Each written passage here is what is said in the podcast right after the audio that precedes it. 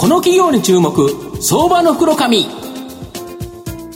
このコーナーは企業のデジタルトランスフォーメーションを支援する IT サービスのトップランナーパシフィックネットの提供を財産ネットの制作協力でお送りします。ここからは相場の福の神財産ネット企業調査部長藤本信之さんと一緒にお送りしてまいります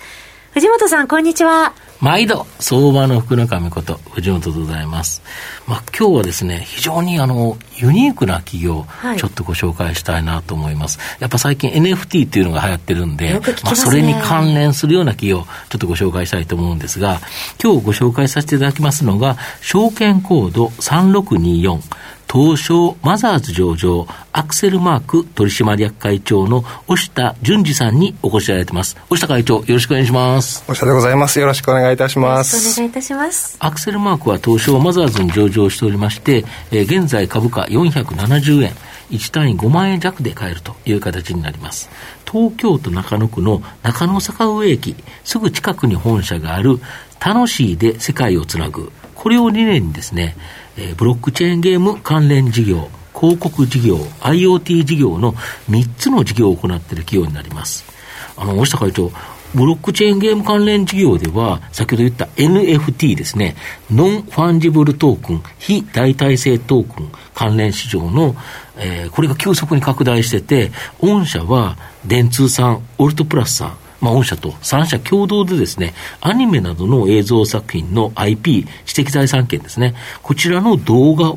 NFT トレーディングカードとして発行するサービスの企画開発推進されてるこれどんなものになるんですか？そうですね、あの、まあ、NFT、本当、今年に入ってですね、急激に注目されてるんですけど、実は我々、あの、もう2018年からですね、3年以上取り組んでおりまして、ずっとこの大波が来るぞと、待ち構えながら、なかなか、あの、小波しか来なかったんですけど、ようやく本当に来年あたりですね、大波がやってきそうだというところで、えまあ、こういった流れの中でですね、あの、電通さんであったり、ホルトプラスさんというパートナーをお迎えしてですね、まあ、日本の、例えば、あの、日本のですね、世界に誇るアニメ作品とか、こういったものをですね、うん、NFT 上でトレードできるような、そんな動画のトレーディングカードサービスというものをですね、今準備をしているというものになります。これだから暗号資産っていうのはあのブロックチェーンで書かれてっていう形であれはあくまで通貨っていうような形の位置づけだと思うんですけど NFT というのは一個一個のものになるんですよね。そうですね。一つ一つのものが、まあ、例えばなんでしょうね、もうオンラインで完結するもうデジタルグッズ、まあ、キーホルダーとかフィギュアとか、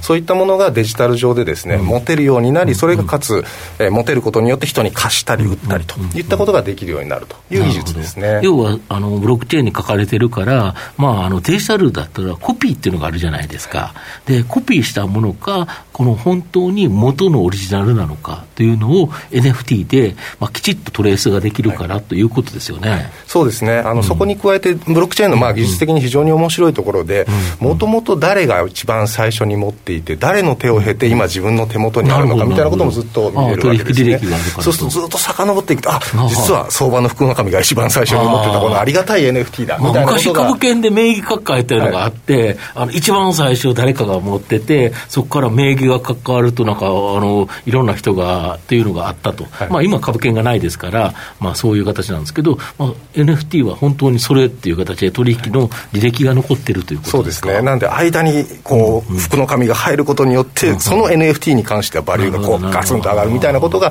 まあこれから起きてくるんじゃないかなと思いますね。そうするとこのトレーディングカードものすごい面白そうですよね。そうですね。はい。大変あの楽しみに私自身も楽しみにしております。でまたですね別の話として国内初ですねこの NFT を活用した、まあ、サッカーの、えー、J リーグオフィシャルライセンスゲームこれを提供される、はい、どういうことですか？そうですね。あの、まあ、あのもちろんやっぱこういったコンテンツを、に向けたあコンテンツまあ、一般のですね、方々に向けたコンテンツとして提供するときにやっぱり、あの非常に取っかかりやすいといいますか、うんうん、あの信頼しやすい IP を活用させていただくのはすごく大事なことで、うんうん、今年に入ってその NFT がすごく注目された理由の一つが、うん、まあ、海外で提供されている NBA トップショットという、えバスケットボールですね、はい、プロバスケットボールの NFT のサービスがすごく大きく跳ねたんですけども、それを、まあ、日本でやるならこれは J リーグさんと組むのが一番いいだろうというところで、J リーグさんと組んで、えー、J リーグさんのこう選手だったりとか、えー、監督、コーチみたいな方々の NFT を発行して、それれを、えー、オンラインゲームで遊べるというものを提供する予定でございます。そうすると、選手とか監督とかの一人一人の例えばその NFT があって、はい、まあ、それがもしかしたら売買もされる可能性もある。あそうですね、基本的には売買できるような構造で考えております。そうすると、例えば数のカードが、はい、の NFT があったりとかっていうことですよね。そうですね。で、それがもうあのできれば、もう本当にリアルなあのスポーツリーグと同じように、うん、最初はこう買うときはあの若手で、まだあの実績がないから安いんだけども、どんどんどんどんこう自分の手元で育てていって、バリューアップして、ちょっと高く売るみたいなことができたりすると、非常にあの、まあ、リアルと同じようにですね、なるほど。えー、楽しめるものになるのかなと。今の J1 リーグで、まあ、あのプロあのレギュラーの選手、はい、まあ、この人たちは例えば値段がちゃんとついて高いなと、はい、だけど J2 とか J3 の選手で、若手なんて、もう10歩人からげって言っちゃ悪いですけど、はい、そういう選手って、もう本当に価格が安いと、逆に J3 の選手を目をつけて、J1 のトップで、本当に海外に行くような有名な選手になると、もしかしたら価格は上がるかもしれない。そうですね、あと先ほど申し上げた、一番最初、誰か持っててみたいな履歴を見れるという性質考えると、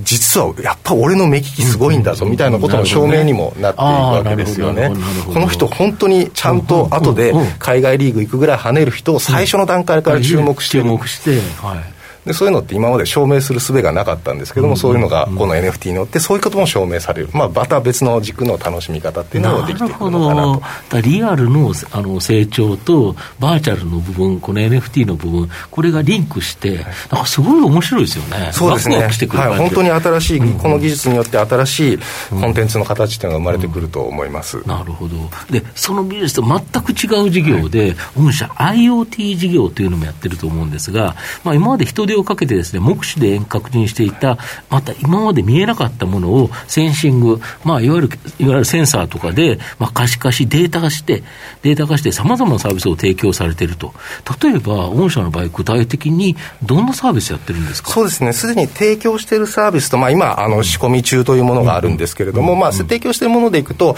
えー、積雪値、今、雪がどれぐらい積もっているかというものを、えー、センサーによって計測して、それを、えーと、オンラインでつながって、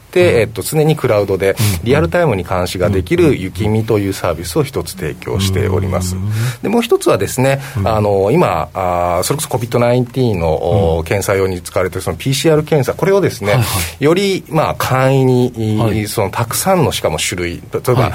あのオミクロンもできればあのデルタも一緒にこう、検査できるみたいな、そんなキットをですね、うん、えー、作っているアメリカのスタートアップ、ここと資本業務提携をしまして、これの販売というものも今これ、これは仕込み中というところになります。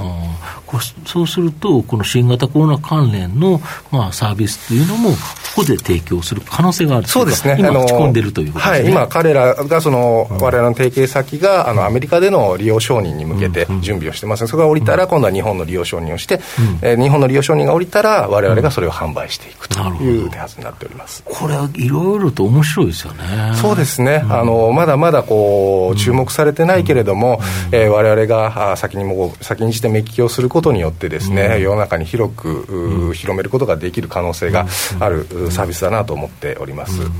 まあ、御社は、まあ、あのスマホゲームの開発会社の時代あったと思うんですけど、NFT のサービスを提供するプラットフォーマーとして、大きなですね、今、変革の途中ということだと思うんですけど、今後、成長の鍵、何なんですか？そうですね、まあ、成長というのをわれわれはあの、まあ、二軸で捉えておりまして、まあ、安定的な成長と、はい、あとはまあベンチャーらしいこう急激な急拡大する成長。コツコツパターンと、両方ということそうですね、コツコツドカンの両方をやりたいなと思って、でコツコツの方はもう、間違いなくわれわれの今現在の主力事業である広告事業。事業ですね。はい、これが、まあ、しっかりと右肩上がりをずっと続けられてきてますんで、まあ、これを今後もしっかりと続けていって、ベースラインを上げていく。そこに、まあ、NFT だったり、先ほどのヘルスケア IoT みたいなところで、えー、ドカンと送るものをですね、まあ、両輪させていく、まあ、その中ではやはり来年、2022年においては、NFT、これがまあどれぐらい一般化して、われわれのサービスがどれぐらいヒットするかというところが大きな鍵になるのかなというふうに思っております。ようやく今年 NFT というものが、なんとなく一般化されてきたというか、